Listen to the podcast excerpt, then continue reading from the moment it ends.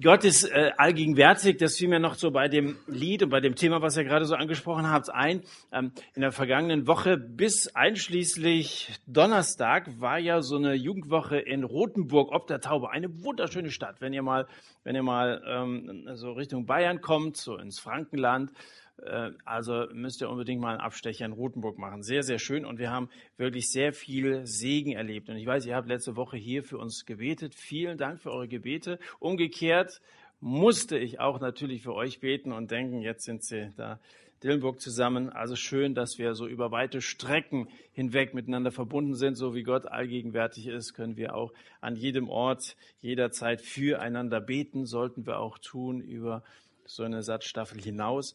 Jedenfalls, wir haben viel, viel Segen erlebt. Es sind eine ganze Reihe junger Leute zum Glauben gekommen. Ich habe irgendwann den Überblick verloren.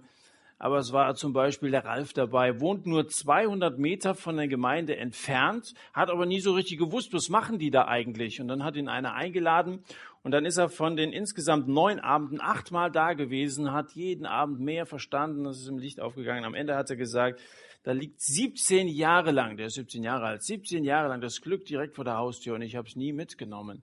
Und er war jetzt so froh, dass er Jesus gefunden hat.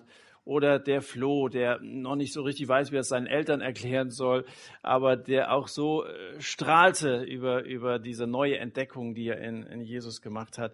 Also wir haben viel Gutes erlebt. Montag fingen sie an, haben gesagt, du kannst nicht am Mittwoch nach Hause fahren, wir müssen irgendwie weitermachen. Dann haben sie also nochmal einen Abend dran gehängt. Ich bin trotzdem nach Hause gefahren. Ich habe gesagt, jetzt müsst ihr weitermachen. Haben sich also dann nochmal mit denen getroffen, die jetzt angefangen haben zu glauben, um mit ihnen ja so eine Perspektive zu eröffnen, wie es weitergehen kann. Also das mal als ein kleiner Bericht und als ein Danke für alle, die für diese Aktion da in Rothenburg gebetet haben. Jetzt bete ich auch nochmal kurz und dann steigen wir in unser Thema von heute Abend ein. Vater, vielen Dank für dein Wort. Dein Wort ist lebendig und wir beten darum, dass du dein Wort als Samenkörner in unsere Herzen hineingibst, dass das Wurzeln schlägt und dass es aufgeht und Frucht bringt. Rede du, wir wollen dir zuhören. Amen. Ich weiß nicht genau, wo du dich einordnen würdest, aber es gibt ja Optimisten und es gibt Pessimisten. Ja, der Optimist sagt, geht nicht, während der, der Pessimist sagt, also der, der Pessimist sagt, geht nicht. Und der Optimist sagt, gibt's nicht. So. Okay. Da waren zwei Bauern. Der eine Optimist, der andere Pessimist. Für den Optimisten gab es nichts, was ihm die gute Laune hätte verderben können. Und der Pessimist war das krasse Gegenteil. Für den hatte der Tag 24 Beulen. Der sah also alles irgendwie negativ. Sondern der fröhlich optimistische Bauer, der hatte die Angewohnheit, so wenn die Sonne aufging, seinem Nachbarn über das Gedröhne des Traktors zuzurufen, herrliches Wetter heute und so ein klarer Himmel. Und der andere, wenn das so weitergeht, dann verdorrt das uns die ganze Ernte. Oder wenn die ersten Regentropfen anfingen zu fallen, sagt er, ist es nicht schön, dass Gott unserem Mais heute was zu trinken gibt? Und der Pessimist dann Stirn runzelt, das, das wird uns noch eine Überschwemmung bringen. Ja? Der Optimist hat gesagt, ich werde irgendwas finden, um ihm mal was Positives zu entlocken. Jetzt hatte der so einen Jagdhund, so einen mit vier Beinen, der besonders klug war und dem brachte er Kunststücke bei, die kein anderer Hund auf der Welt beherrscht. Und da hat er seinen Freund, den Nachbarn eingeladen, zum Entenjagen zu gehen. So, und dann saßen sie da im Schilf, die ersten Enten kamen angeflattert, sie schießen drauf los, einige Enten fallen ins Wasser und jetzt der Optimist zu seinem Hund, los auf. Jetzt rennt der Hund auf dem Wasser zu den Enten und bringt die einzeln zum Boot. Jetzt schaut er seinen Nachbar an und sagt, und was sagst du jetzt? Und der Nachbar, ohne nur die Spur eines anerkennenden Lächelns, der kann wohl nicht schwimmen, was? so Leute gibt's, unverbesserlich. Jünger Jesu sind auch manchmal so ein bisschen real pessimistisch veranlagt. Und ihr habt den Eindruck, das trifft zu auf die Begebenheit, die uns heute Abend beschäftigen soll. Wir sind im neunten Kapitel des Lukas-Evangeliums. Lukas 9, ich lese uns den Text vor von Vers 10, wenn ihr eine Bibel dabei habt. Lukas 9 von Vers 10. Und als die Apostel zurückkehrten, erzählten sie ihm, Jesus, alles, was sie getan hatten. Und er nahm sie mit und zog sich abseits zurück nach einer Stadt mit Namen Bethsaida. Als aber die Volksmengen es erfuhren, folgten sie ihm, und er nahm sie auf und redete zu ihnen vom Reich Gottes, und die Heilung brauchten, machte er gesund. Der Tag aber begann sich zu neigen, und die Zwölf traten herbei und sprachen zu ihm, entlass die Volksmenge, dass sie in die Dörfer ringsherum gehen, auf die Höfe, in die Herbergen und Speise finden. Denn hier sind wir an einem öden Ort. Er sprach zu ihnen, gebt ihr ihnen zu essen. Sie aber sprachen, wir haben nicht mehr als fünf Brote und zwei Fische, es sei denn, dass wir hingehen und für die ganze Menge Speise kauften, denn es waren etwa 5000 Männer. Er sprach aber zu den Jüngern, lasst, sich, lasst sie sich in Gruppen zu je 50 lagern. Und sie taten so und ließen alle sich lagern. Er nahm aber die fünf Brote und die zwei Fische, blickte auf zum Himmel und segnete sie. Und er brach sie und gab sie den Jüngern, damit sie der Volksmenge vorlegten. Und sie aßen und wurden alle gesättigt. Und es wurde aufgehoben, was ihnen an Brocken übrig geblieben war, zwölf Handkörbe voll. Kein anderes Wunder, das Jesus tat, tat er vor einer so großen Menschenmenge wie hier. Das macht das Wunder zu einem besonderen Wunder. Und es ist das einzige Wunder, das in allen vier Evangelien berichtet wird. Demnach muss es für Matthäus, Markus, Lukas und Johannes besonders bedeutungsvoll gewesen sein und für Gott selber zweifelsohne auch. Wir befinden uns hier am See Genezareth. Da gibt es oben West ähm, ähm, ähm, nordwestlich am Ufer eine Stadt Kapernaum. Da war Jesus zu Hause, da hat er sich vorwiegend aufgehalten, da hat er die meisten Wunder getan in Kapernaum. Und diese Stadt Bethsaida, von der hier die Rede ist, die ist so ein bisschen östlich, nordöstlich. Und ihr müsst euch vorstellen, jetzt gab es da so einen riesigen Marathon, einen Marathon von 5000 Leuten, die liefen also am Ufer entlang von Kapernaum bis hin nach Bethsaida. 5000 Leute unterwegs, um zu Jesus zu kommen. Manch einer hat so einen Lebensmarathon hinter sich, bevor er zu Jesus findet. Dass die Tochter des Jairus, über die Andreas letzte Woche gesprochen hat, wieder atmet und sich bewegen kann, das hat eine Bewegung ausgelöst. Das hat von sich reden gemacht. Der kann Wunder tun. Und da hatten sie noch mehr Kranke und Tote und so. Gehen wir hin und lassen uns von Jesus helfen. Außerdem hatte es ja Sondersendungen gegeben. Davon ist am Anfang des neunten Kapitels die Rede. Jesus hat nämlich seine zwölf Jünger ausgesandt. Die sollten in die Dörfer und Städte gehen, also mit einem Sonderauftrag und sollten da das Evangelium vom Reich Gottes verkündigen, sollten auch Kranke heilen und auch durch diese Sendungen der Jünger in den Dörfern hatten die Leute von Jesus erfahren, waren neugierig geworden. Das veranlasste auch viele, nun ihn persönlich zu sehen. Jesus hatte sich mit seinem Team nach Bethsaida zurückgezogen, um mit ihnen auszuruhen. Eigentlich wollte er mit ihnen besprechen, was sie so erlebt hatten, als sie unterwegs waren, wie es ihnen bei ihren Predigten ergangen ist, ob die Leute auch zugehört haben und wie es bei den Krankenheilen funktioniert hat. Er war so sehr Mensch geworden, Jesus war so sehr Mensch geworden, dass er sich eben nicht darauf beschränkte, immer nur an einem Ort gleichzeitig zu sein. Deshalb hat er seine Jünger ausgesandt, um das Ganze zu multiplizieren. Deswegen sollten sie seine Botschaft auch in der ganzen Umgebung weitertragen. Und jetzt, wie gesagt, Jesus setzt sich mit seinen Youngsters zusammen hin und, und ruht mit ihnen aus. Denn immer nur reinhauen, das macht dich kaputt.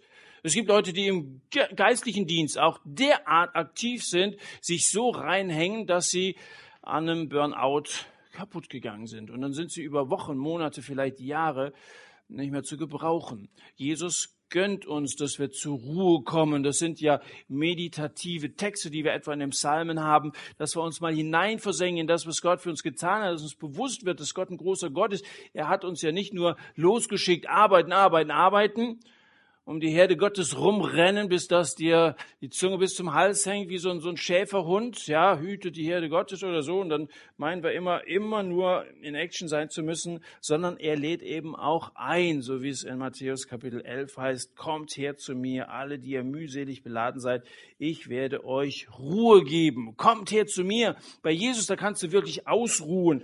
Ausruhen im geistlichen Sinne heißt nicht abhängen, sondern sich an Jesus hängen heißt nicht alle Viere von sich strecken, sondern sich nach ihm ausstrecken. Bei unserem Herrn, da können wir wirklich neue Kraft schöpfen, auftanken. So, nun drängen sich Hunderte, dann Tausende um dieses Mitarbeiterteam herum, um den Wundermann zu sehen und anfassen zu können, von dem sie so viel gehört haben. Und Jesus weist sie nicht ab, sondern weist ihnen den Weg. Sofort, wenn viele Leute zusammen sind, er steht auf und er sieht eine Möglichkeit, ihnen die gute Botschaft zu bringen, zu sagen, dass es Hoffnung gibt. Er spricht mit ihnen über die Absichten Gottes und wer einen Abszess oder was ähnliches hat, der wird wieder gesund. Er heilte ihre Krankheiten. Die ambulante Behandlung dauert trotz Jesu Blitzversorgung äh, ein Weilchen. Und man merkt es zum einen daran, dass die Schatten immer länger werden und zum anderen an dem Geknurre aus tausenden Mägen. Da rumort es wie in einer Raubtierarena auf einmal. Gell? Es war spät geworden. Eine Arena wäre angemessen gewesen. Es waren immerhin 50 Mal so viele, wie hier in diesen Raum reinpassen. Also wir sagen immer schon, es sind so viele da. So schön, dass so viele da sind, sagen sie immer so viele, viele, viele. Das sind ja nicht viele hier. 5000 Leute mindestens 50 Mal so viele, wie hier so reinpassen. Und da gibt's keinen Saal, da gibt's keine Toilettenwagen, da gibt's keinen Eisverkäufer. Wie soll man also den Bedürfnissen von so vielen Leuten gerecht werden? Das war ja öde Gegend, heißt es, haben die Jünger gesagt. Also irgendwo da gerade ein bisschen Wasser und Sand, mehr hatten sie nicht. Und für die Jünger ist klar, wir sollten unsere Gäste langsam verabschieden, sonst finden die nichts mehr zu beißen. Entlass die Volksmenge, Vers 12. Entlass die Volksmenge. Wenn es wirtschaftlich schwierig wird, dann entlässt man halt. Und Jesus schlägt vor, ein Konjunkturpaket zu packen. Warum denn gleich entlassen? Es gibt ja noch andere Möglichkeiten. Und dann sagt er, Vers 13, gebt ihr ihnen zu essen. Ja, wo soll man das herkriegen? Gebt ihr ihnen zu essen, gebt ihr ihnen doch zu essen. Das, was ihr selber erlebt habt, ihr wart doch unterwegs. Und ich habe euch gesagt, ihr sollt keine Tasche mitnehmen, ihr sollt kein Brot mitnehmen, kein Geld mitnehmen. Habt ihr erlebt, dass Gott euch versorgt? Natürlich hatten sie das erlebt. Und das möchte ich auch, dass die Leute, die ihr jetzt so großzügig eingeladen habt, ebenfalls erleben. Gebt ihr ihnen zu essen. Lasst uns darauf vertrauen, dass Gott sorgen wird. Aber es waren 5000 Leute. Dann sehen sie halt diese Riesenmenge das, was wir sehen, das kann uns manchmal ein bisschen frustrieren. Das Wort Gottes ist eine Seite, da hören wir und dann sagen wir, stimmen wir auch zu, das, das stimmt alles, aber dann sehen wir die Umstände und dann, wo, was mache ich nur, was mache ich nur? 5000 Leute, so viel Essen wie auch guter Rat sind teuer.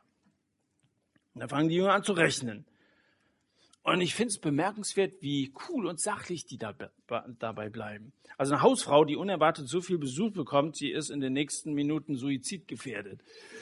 Männer sind ein bisschen nüchterner, so nüchtern, dass man denen hier keine Einbildung der Wundersucht unterstellen kann, aus der der Bericht entstanden sein könnte. Es gibt Leute, die sagen, die waren so im Messiasfieber, die brannten regelrecht im Messiasfieber, haben ihrer Fantasie freien Lauf gelassen und so sind diese Berichte entstanden. Sowas kann ja nicht sein, dass also 5000 Leuten von, von fünf Broten, zwei Fischen da satt werden. Unmöglich, muss man irgendwie anders erklären. Entweder ist es eine völlige Übertreibung, dass sie halt da umgesponnen haben oder es gibt auch die Möglichkeit, dass Ausleger sagen, also so liberale Ausleger, da hat also ein Junge da seine fünf Brote, zwei Fische ausgepackt und dann haben, ist es allen so zu Herzen gegangen, dass alle ihren Proviant ausgepackt haben und äh, dann haben sie das untereinander geteilt und dann sind alle 5000 irgendwie satt geworden. Allerdings ein Bericht, der nicht unbedingt gelohnt hätte, niederzuschreiben. Ich bin überzeugt davon, dass Gott Wunder tun kann. Kannst du nicht einfach alle Wunder irgendwie rationalisieren. Wenn Gott nicht in der Lage wäre, Wunder zu tun, wäre Gott nicht Gott. Ich würde mich eher wundern, wenn in der Bibel keine Wunder stehen würden. Gott ist doch nicht an unsere Dimensionen gebunden. Gott ist ein multidimensionaler Gott, der, der als Schöpfer nicht an die Regeln der Schöpfung gebunden ist, multidimensional. Wir leben in drei Dimensionen, aber jeder Mathematiker, ihr macht ja jetzt Abi und so, der wird euch bestätigen, dass es mehr als drei Dimensionen gibt. Es wäre komisch, wenn Gott nicht in der Lage wäre, Wunder zu tun. Okay, also die ähm, Jünger haben nicht aus einem Wunschdenken heraus dieses Wunder erfunden. Das waren keine Schwärmer, keineswegs. Sie waren hier sehr sachlich nüchtern. Sie rechnen, äh, was, was können wir machen? Gebt ihr ihnen zu essen. Viele Menschen in der dritten Welt hungern, weil sie es müssen. Und viele Menschen in den reichen Ländern hungern, obwohl sie es eigentlich nicht müssten. Ihr wisst ja, dass ich im Sommer wie auch im Winter in Rehe meine Teenager-Freizeiten durchführe, nehmen jeweils so 50 bis 70 Halbwüchsige teil. Und da leiden viele an Essstörungen. Eine Mitarbeiterin, die vor 10, 12 Jahren selber noch Teilnehmerin war, hat festgestellt, wir haben früher beim Frühstück so richtig reingehauen, aber die heute, die essen kaum noch was, manche gar nichts. Und das stimmt, mache ich mir manchmal Sorgen drum. Man kann Mangel leiden, obwohl man alles hat. Man kann hungern, obwohl man am gedeckten Tisch sitzt. Jesus sagt, ich bin das Brot des Lebens. Jesus ist das Brot des Lebens. Von Jesus kann die Seele eines Menschen satt werden, wirklich satt und zufrieden werden. Und viele in der Welt müssen auf ihn verzichten, weil sie ihn nicht kennen, weil es ihnen nie jemand gesagt hat aber viele bei uns verzichten auf ihn, obwohl sie es nicht müssten. Man kann hier von Jesus erfahren und wissen, dass er wirklich da ist und wirklich satt macht. Menschen haben Hunger. Menschen haben Hunger nach Liebe bei all der Kälte um uns her.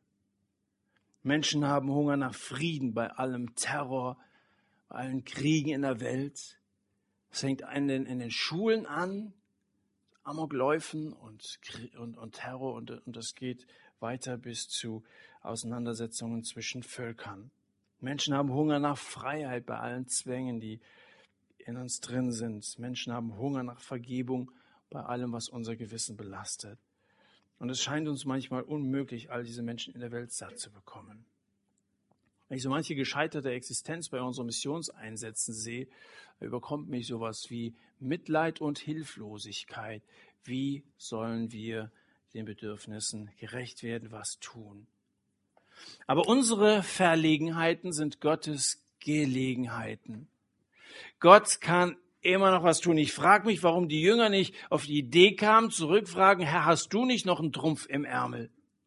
Also dann überlegen Sie, Sie fangen an zu rechnen, wir können einkaufen oder ja, hier mit den fünf Broten, zwei Fünf, das vergisst man, das ist viel zu wenig, gell?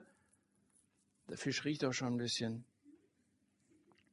Wir haben die Angewohnheit, unsere Probleme, was es auch sein mag, festzuhalten. Was mache ich nur, was mache ich nur? Und dann machen wir irgendwas. Aber wenn du eine Schweizer Uhr hast und die bleibt stehen, dann wirst du die wahrscheinlich auch nicht mit Zange und Schraubenzieher an den Küchentisch setzen und selber anfangen, da rumzubasteln auf eigene Faust, sondern du bringst sie zum Fachmann, oder? Oder setzt du dich hin, nimmst deine Uhr erstmal auseinander, bringst dann später die Einzelteile klein, laut zum Uhrmacher, nämlich dann, wenn du deine eigene Weisheit am Ende bist, und dann sagst du äh, hier so eingepackt, meine Uhr ist stehen geblieben packte das Ding aus, legt die Hände über den Kopf zusammen, du liebe Zeit, was haben Sie mit der guten Uhr angestellt? Das Schlimme ist ja, dass wir oft mit den Scherben und Bruchstücken unseres Lebens zu Jesus kommen. Wir machen alles falsch und wenn wir die Situation so richtig vermasselt haben, dann laden wir sie bei ihm ab und dann sagen wir so, jetzt mach du bitte mal weiter. Sag doch lieber gleich, ich schaffe es nicht. Ich, ich werde einfach nicht fertig. Und bevor ich noch mehr Unheil richte, kümmer du dich drum. Ihm ist nichts so schwer. Das ist dieser große, allmächtige, allgegenwärtige Gott, mit dem du es da zu tun hast. Sag ihm doch lieber gleich, Herr, greif du ein. Aus dem Johannesevangelium geht hervor, dass Jesus zunächst einmal mit Philippus spricht. Er sagt, Philippus, wo sollen wir Brot kaufen, dass alle diese essen? Dann steht dabei, er fragte, um ihn auf die Probe zu stellen. Er selber, so steht da, wusste, was er tun würde. Aber es war so eine Prüfungsfrage. Also wo sollen wir Brot kaufen? Und der Philippus ist eben so ein Pessimist. Es gibt Leute, die sehen alles von der negativen Seite. Die finden überall ein Haar in der Suppe. Manche finden nur deshalb in jeder Suppe ein Haar, weil sie so lange davor sitzen, Kopf schütteln, bis eins reinfällt. Die schütteln immer den Kopf. Da kann was Tolles passieren, aber irgendwie sehen sie was. Ja, toller großer Jugendgottesdienst, viele kommen. Ach, die Klos sind immer so, so dreckig und so weiter. Sie suchen irgendwo, finden wir schon irgendwas, wo wir dran rummeckern können. Es würde mehr als 200 Denare kosten, sagt Philippus, und jedem nur ein kleines Stück zu geben. Ein Denar entsprach weniger als einem Euro und es war ungefähr der Tageslohn eines Arbeiters. Ein Euro oder weniger als ein Euro Tageslohn eines Arbeiters und da sagst du, du würdest schlecht bezahlt. Also 200 Gehälter, so viel hatten sie nicht. Das Einzige, was Philippus hat, ist keine Ahnung. Er hat keine Ahnung, was jetzt werden soll und was er hat, ist eine Schaufel mit der er gerade im Begriff steht, seine Hoffnungen zu begraben. Eigentlich schade. Denn aus dem Johannesevangelium Kapitel 1 geht hervor, dass Philippus die Geschichten von Mose kannte. Als er seinen Freund Nathanael traf, sagte zu ihm, wir haben den gefunden, über den Mose im Gesetz geschrieben hat und der auch bei den Propheten angekündigt ist. Der Philippus war ein frommer Mann, der hatte eine Bibel zu Hause und hat öfter darin gelesen, der wusste von Mose und die ganzen Geschichten kannte er, die Propheten auch. Und wenn es so war, dann kannte er auch 2. Mose Kapitel 16, wo steht, der Herr sagte zu Mose, ich werde euch Brot vom Himmel regnen lassen. Theoretisch war für Philippus klar, Gott kann Wunder tun. Theoretisch wusste er, dass Gott gut Brot machen konnte, so dass ein ganzes Volk satt wird. Das wusste Philippus theoretisch. Glauben heißt aber Gott beim Wort nehmen. Kennst du die Bibel? Zumindest sind einige von euch Sonntag für Sonntag hierher gekommen. Viele von euch gehen Sonntag für Sonntag in eine Gemeinde, hören sonntags zwei Predigten mindestens. Und viele von euch lesen persönlich die Bibel. Aber wenn du das, was du in der Bibel liest, was du hier erfährst, nicht mit deinem Leben in Verbindung bringst, dann nützt dir die Kenntnis nichts. Es geht hier nicht um Wissensanhäufung, sondern es geht darum, dass du das mit deiner Alltagssituation in Kontakt bringst dann merkst du plötzlich, es funktioniert. Wenn ich ein Lucky Luke Heft lese, dann hat das mit meinem Alltag relativ wenig zu tun. Aber bei der Bibel ist das anders. Philippus Glaube war so ein pessimistisch-theoretischer Glaube. Und dann war da noch der Andreas. Das steht auch. Also, da wir diesen Bericht in allen vier Evangelien haben, kann man mal so ein bisschen vergleichen. Steht also auch im Johannesevangelium, dass er es war, der einen kleinen Jungen entdeckt mit fünf Broten und zwei Bratfischen von gestern im Reisegepäck. Aber Andreas meint, was ist das schon? Das reicht nicht, sagt er. Das reicht nicht. Ich sollte zu einem Missionseinsatz nach Ravensburg kommen. Das ist noch viel weiter südlicher als Rothenburg in Bayern. Und Veranstalter war ein kleiner Hauskreis. Das waren nur sechs Personen. Zwei von denen wohnten in Ravensburg selbst. Die anderen kamen jeweils einmal in der Woche zur Unterstützung aus Wangen dazu. Ganz wenige Leute. Und als die gesagt haben, wir wollen hier den Bus einladen und wollen also hier große Veranstaltungen aufziehen, habe ich so gedacht, das reicht nicht. So wenige Leute, das geht nicht. Aber irgendwie haben sie mich überredet und dann haben wir die Aktion gemacht. Und da haben wir da eine ganze Menge Leute kennengelernt, die offen waren für die Botschaft von Jesus. Wir redeten von morgens bis abends mit Leuten. Und dann haben sie so einen, so einen Kreis angesetzt, wo, wo es weitergehen sollte. Wollten sich freitags treffen und wollten dann über Text im Johannesevangelium reden. Und bei dem ersten Treffen, als der Bus wieder weg war, kamen 70 Leute. Beim zweiten Mal kamen 80 Leute. Beim dritten Mal 100 Leute. Das sollte eigentlich nur fünfmal stattfinden, gell? Dann pendelte sich das so auf 70 ein. Nach dem letzten Treffen, nach dem fünften Treffen haben sie gesagt, das können wir nicht einfach aufhören. Dann haben sie es fortgesetzt, immer weiter gemacht. Johannes Evangelium hat Kapitel genug. Und dann sind sie da also ein ganzes Jahr Freitag für Freitag zusammengekommen. Immer waren so um die 70, manchmal mehr Leute da. Immer wieder haben Leute, Leute mitgebracht. Ein ganzes Jahr. Und dann haben sie im nächsten Jahr wieder den Bus eingeladen. Da ging es weiter, neue Leute kennengelernt, wieder so Nacharbeitstreffen. Beim ersten Treffen waren 140 Leute da haben sie wieder Freitag für Freitag äh, äh, fortgesetzt. Und im dritten Jahr haben wir wieder einen Einsatz gemacht, selbstverständlich. Da haben sie dann eine Gemeinde gegründet. Und die wächst und wächst. Viele hochmotivierte junge Leute, die Gemeinde in Ravensburg bauen. Und ich habe am Anfang gesagt, das reicht nicht. So, Herr Andreas, was ist das schon? Das reicht nicht. Oder Holger. Ich durfte ihn begleiten, zu Jesus zu kommen. Dann hat er mir von seiner Schwester, Schwester erzählt, von seiner Halbschwester. Mit der wohnt er zusammen und die war sehr kritisch. Er hat immer gesagt, hast dich da manipulieren lassen von den Leuten. Was sind das für Leute? Wir haben vorher auch von, an Gott geglaubt. Jetzt redest du immer von Jesus und so. Ich wusste, die konnte mich nicht leiden. Und ich habe gesagt, Mensch, man müsste es ihr irgendwie besser erklären oder so. Und dann rief mich Holger irgendwann an, hat gesagt, ich würde dich gerne mal mit der Martina besuchen kommen. Oh, ich hatte ein bisschen Angst vor Martina. Die ist noch ein Jahr älter als ich und na gut, dann hat er gesagt, also wir würden gerne zwei Tage kommen. Also die kommen auch aus Bayern, also ziemlich weit. Zwei Tage für Martina habe ich gedacht, das reicht nicht. Gell? Und dann kamen sie und dann habe ich Martina zum ersten Mal gesehen. Ich kannte sie nur vom Hören. Keine Haare auf dem Kopf, kahl, gepierst überall. Jetzt habe ich noch mehr Angst bekommen. Und dann haben wir uns so ein bisschen kennengelernt und haben miteinander geredet. Und um es kurz zu machen, am zweiten Abend, bevor sie dann wieder am nächsten Tag nach Hause fahren wollten, hat Martina unter Tränen ihr Leben Jesus anvertraut. Ich habe am Anfang gesagt, es reicht nicht. Was ist das schon, was ich da zu bieten habe, diese beiden Tage oder so? Wir meinen manchmal, wenn wir so die Umstände sehen, unmöglich, das geht nicht. Aber Gott hat seine Absichten und er kommt zu seinem Ziel. Ich könnte eine andere Geschichte erzählen als ich eine meiner ersten Bibelwochen gehalten habe, war ich noch relativ jung, hat man mich gleich da so für drei Bibelabende eingeladen. Und ich weiß noch, für den ersten habe ich mich einigermaßen vorbereitet, für den zweiten hat es auch noch gereicht, aber irgendwie zeitlich für den dritten nicht mehr, da hatte ich noch nichts. Aber da habe ich erst meinen ersten und zweiten gehalten, das ging so lala.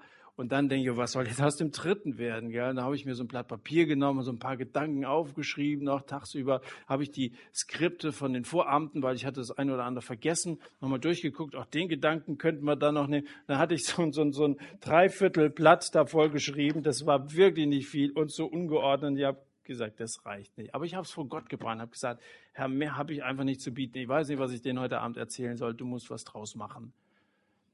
Und dann habe ich diese Predigt gehalten, auch aus meinem Gefühl war es der beste von diesen drei Vorträgen. Und ich sage das nicht, um, um mich irgendwie zu loben. Ein alter Mann, über 80, kam hinterher zu mir, Tränen in den Augen und bedankte sich dafür, freute sich darüber, dass, dass Gott da an diesem Abend so, so geredet hat. Und ich habe gedacht, das reicht nicht. Sagst du manchmal, meine Begabung, das reicht nicht, mein Wissen, das reicht nicht, mein bisschen Glaube, das reicht nicht? Wenn dein Glaube nur die Größe eines Senfkorn hätte, du könntest Berge versetzen. Verlass dich auf Gott. Es kommt nicht auf die Größe deines Glaubens an, sondern es kommt auf die Größe Gottes an, an den du glaubst. Darum geht's doch. Das ist ja nicht dein Glaube, dann sind ja wir wieder die, die wir irgendeine Leistung bringen. Es kommt auf die Größe Gottes an, an den du glaubst. Er sprach zu seinen Jüngern, lasst sie sich in Gruppen zu je 50 lagern. Wenn du jetzt ein bisschen rechnest, wie viele Gruppen sind das? 5000 Leute zu 50? Herr, ihr schreibt morgen Abitur. Mathe ist nicht dran morgen, oder? Ja, komm, ja, cool. Ja, ja. Was schreibst du morgen? Deutsch. Aber passt. 100 Gruppen. 100 Gruppen mit 50 Leuten jeweils sitzen da im grünen Gras in der untergehenden Sonne und warten auf das, was jetzt geschehen soll. Er nahm aber die fünf Brote und die zwei Fische, blickte auf zum Himmel und segnete sie. Und dann gibt er diese wenigen Brocken den Jüngern. Die sollen mithelfen. Konfuzius hat mal gesagt, erkläre mir und ich vergesse, zeige mir und ich erinnere, lass mich tun und ich verstehe. Jesus war ein guter Lehrer und die Jünger waren seine Schüler. Jünger, das kannst du übersetzen mit Schüler. Und er hat sie eben nicht nur verbal belehrt, ihnen irgendwelche Zusammenhänge da aufgeschlüsselt, er hat ihnen nicht nur gezeigt, indem dass er irgendwelche Gleichnisse ausgesprochen hat, sondern er hat sie zulassen. Er hat sie in sein Handeln mit einbezogen. Und wenn du was lernen willst, dann geht es eben nicht nur darum, sich hier hinzusetzen, hinsetzen, jetzt kommt die Botschaft und dann zu konsumieren, aufzunehmen. Da wirst du kein reifer Jünger werden. Kein Jesus-Nachfolger, der irgendwas bewegen wird. Es geht auch darum, es zu tun. Und Jesus möchte, dass wir etwas tun, dass wir das, was er vermehrt, nun an andere weitergeben. Natürlich ist er die Quelle aller Wunder, alles dessen, was, was in dieser Welt an Reich Gottes aufzubauen passiert. Aber wir dürfen mitarbeiten. Ich habe mich total darüber gefreut, dass Markus, der Sonder von der Woche mit hier war, gesagt hat, ich habe Semesterferien, äh, studiert jetzt in Frankfurt im ersten Semester Lehramt und hatte gesagt, ich weiß nicht, was ich mache, ich würde nur zu Hause rumsitzen. Kann ich zu dir kommen, einfach mal äh, so, so zehn Tage oder so mit dir verbringen, würde gerne was lernen. Jetzt weiß ich nicht, was er von mir lernen will, aber ich habe gesagt, sehr gerne. Dann habe ich ihn eingeladen, dann waren wir die ersten Tage bei mir und dann war er mit in, in Ravensburg, in, in äh, äh, äh wo war ich, Rothenburg. Und wir haben sehr viel zusammen erlebt. Und als wir dann in der Nacht von Mittwoch auf Donnerstag nach Hause fuhren, wir hatten so viel auszutauschen, was wir miteinander erlebt haben. Ähm, man lernt am allermeisten, wenn man mitarbeitet. Das kann ich euch sehr empfehlen, wenn du nicht so genau weißt, wie es jetzt weitergehen soll. Mensch, überleg mal, wo du irgendwo mitarbeiten kannst. Also es sind welche hier, die in diesem Sommer bei Missionseinsätzen mitarbeiten wollen. Da gibt es einen in Kirn, da gibt es einen in Karlsruhe, in Mettmann war ich heute zur Vorbereitung, die könnten auch noch Leute gebrauchen. Kannst dich gerne melden und sagen, ich würde gerne mithelfen. Ich möchte so ein Jünger sein, der das Brot an andere weitergibt. Und ich garantiere dir, du wirst auch Wunder erleben. Also, Jesus gibt das Brot seinen Kellner flinken Youngsters die es dann an die Menge austeilen. Stell dir das vor. So wird es im Markus-Evangelium sehr plastisch ausgedrückt. Da kommt der Petrus zu Jesus, um ein bisschen Fisch zu holen und ist er erstaunt, dass es für ihn und für andere reicht. Und jeder Jünger bekommt von Jesus so viel, dass es für Dutzende von Menschen reicht. Und ganz gleich, wie oft die Jünger kommen, ihre Hände sind immer voll. Die Leute bekommen so viel sie wollen, so steht es im Johannesevangelium. Und wenn auf dem Hügel 20.000 gesessen hätten, wären die auch alle satt geworden. Die Allmacht Gottes hat unendliche Vorräte. Und am Ende, am Ende bleiben zwölf Körbe übrig. Zwölf. Jesus hat zwölf Jünger. Das heißt, jeder von denen kriegt eine Ration der Reste. Und das ist auch eine Erfahrung, die man machen kann, dass wenn man sich einlässt auf das, was äh, Gott uns als Auftrag gibt, dass es für andere reicht und für uns selber, dass wir ganz besonders gesegnet sind. Das ist eine Erfahrung, dass äh, wenn du von so einem Einsatz nach Hause kommst, so dankbar bist, so gesegnet bist, so viel selber mitnimmst. Man ist vielleicht ein bisschen müde, weil man sich ein bisschen da ausgepowert hat, aber wie gesagt, Jesus lädt immer wieder ein, ruht euch aus aber es ist so ein glückliches Müde sein, nicht so ein ausgepowert sein, sondern so ein fröhliches erschöpft sein. Das ist ein gutes Gefühl, sage ich euch. Also jeder kommt dann am Ende mit so einem ganzen Korb nach Hause. Wirklich gesehen, die, die Frauen werden Augen gemacht haben, hatten einiges einzufrieren. Jesus versorgt andere und dich selbst vergisst er dabei nicht. Aber es geht hier nicht nur um das Brot und den Fisch, der in den Mund reingesteckt wurde und verdaut wurde. Es geht nicht nur um körperliche Nahrung und es geht hier nicht nur um eine Aktion Brot ohne Geld. Das Äußere ist nicht alles. Später sagt Jesus, Ihr sucht mich nicht, weil ihr meine Wunder als Zeichen verstanden habt, sondern weil ihr von dem Brot gegessen habt und satt geworden seid. Bemüht euch nicht um die vergängliche Nahrung, sondern um wirkliche Nahrung, die für das ewige Leben vorhält. Oft heißt es Hauptsache Gesundheit, Hauptsache Karriere, Hauptsache wohlgeratene Kinder und wohlgefüllte Konten. Wer so denkt, verwechselt die Lebensmittel mit der Lebensmitte wenn es, um uns nur um die Äußerlichkeiten geht. Er wirft es ein bisschen den Leuten vor, nicht weil ihr meine Wunder als Zeichen verstanden habt, sondern weil ihr von dem Brot gegessen habt und weil ihr satt geworden seid. Deswegen kommt ihr. In Wuppertal sagte ein Junge zu mir, hatten da Abende, wo wir dann auch so ein bisschen immer was zu essen angeboten hatten im Nachhinein hat er gesagt, die meisten kommen, weil es hier was umsonst zu essen gibt. Aber ich nicht. Ich will hören, was du sagst. Ein bisschen stolz, wie er das so gesagt hat, aber ich habe mich darüber gefreut. Ich will hören, was du sagst. Mir geht es nicht nur um das Essen. Vielen hier ging es ums Essen. Ich bin das Brot des Lebens, So sagt er in diesem Zusammenhang, wer zu mir kommt, wird nicht hungern und wer an mich glaubt, wird nie mehr dürsten. Und dann steht hier in Johannes 6, als sie das hörten, wandten sich viele seiner Anhänger von ihm ab und wollten nicht weiter mit ihm gehen. Da hebt Jesus diesen Anspruch, ich bin es und ich kann euch satt machen, ich werde für euch sorgen. Da ist es vielen zu viel. Solange Jesus ihnen Brot gab, gaben sie ihm Beifall. Aber jetzt, kaum hat er seine Predigt beendet, stürzen gleich einige auf ihn los. Du machst es uns zu schwer, so geht das nicht. Als Jesus Glauben von ihnen verlangt, machen sich viele von denen, die sich gerade den Bauch vollgeschlagen haben, dünn. Und als das Kreuz die ersten Schatten vorauswirft, werfen die ersten von denen das Handtuch. Und dann fragt Jesus die Zwölfen, was ist mit euch? Wollt ihr auch gehen?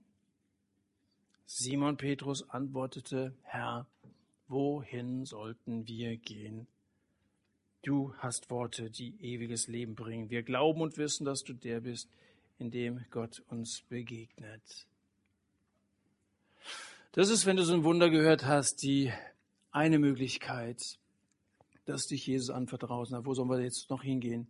Du sorgst für Äußerlichkeiten, wenn du das kannst, wenn du so ein Wunder tun kannst, was wir nicht verstehen können, dann kannst du auch sehr viel mehr auch in meinem Leben tun. Oder du wendest dich ab, wie die anderen es gemacht haben. Das ist so eine Geschichte, die jetzt mit so einer Weggabelung endet. Was willst du? Wendest du dich ab und sagst, na, kann sein, aber ich glaube das nicht so richtig, das ist euer Glaube, aber mein Ding ist es nicht. Oder sagst du, wo sollen wir sonst hingehen? Ich möchte mich diesem Gott anvertrauen. Wohin sollte ich gehen, sagt äh, David im Psalm 139. Wo sollte ich hingehen? Es gibt keinen Ort auf der Welt, selbst im Totenreich. Überall bist du. Wohin sollen wir gehen? Du hast Worte ewigen Lebens. Willst du dich ihm anvertrauen? Das ist ein Entschluss nötig, Bekehrung. Und dazu kommt die Bewährung dass du dann Schritt für Schritt weitergehst, auch durch den Sommer hindurch. Wir haben ja nur zwei Jahreszeiten, Sattzeit und sattlose Zeit. Gell? Und in der, in der Zeit, wo wir hier nicht ständig zusammen sind, da musst du dich bewähren als Christ, da musst du dranbleiben. Diese beiden Dinge, Bekehrung und Bewährung, fehlen dem Mitläufer. Der kennt allenfalls Verehrung.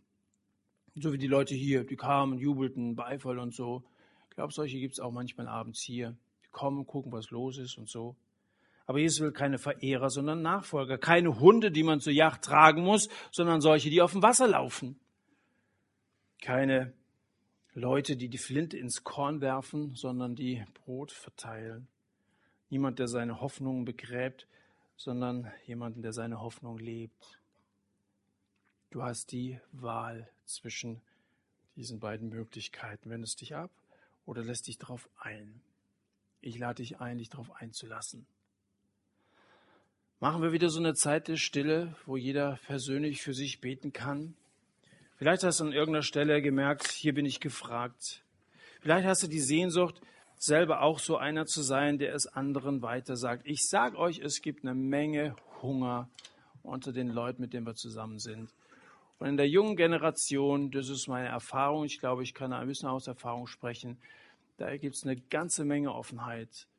Vielleicht denkst du, Mensch, irgendwie komme ich da nicht weiter. Dann lass uns gemeinsam für deine Freunde beten. Ich habe letztes Jahr um die Zeit gesagt, wir machen satt weiter, wenn wir uns vermehren. Wir haben uns vermehrt, wir sind viel mehr geworden.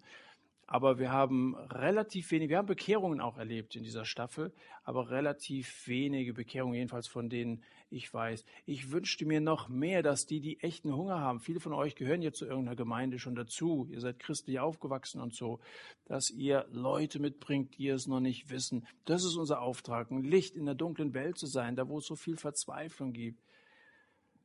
Lass uns dafür beten, dass wir solche Zeugen sein können. Und wenn du selber noch nicht so genau weißt, wo du stehst, wie deine Beziehung zu Gott eigentlich aussieht, ob du zu ihm gehörst oder nicht, ob du verloren oder errettet bist, dann rede auch darüber in dieser Zeit der Stille mit Gott.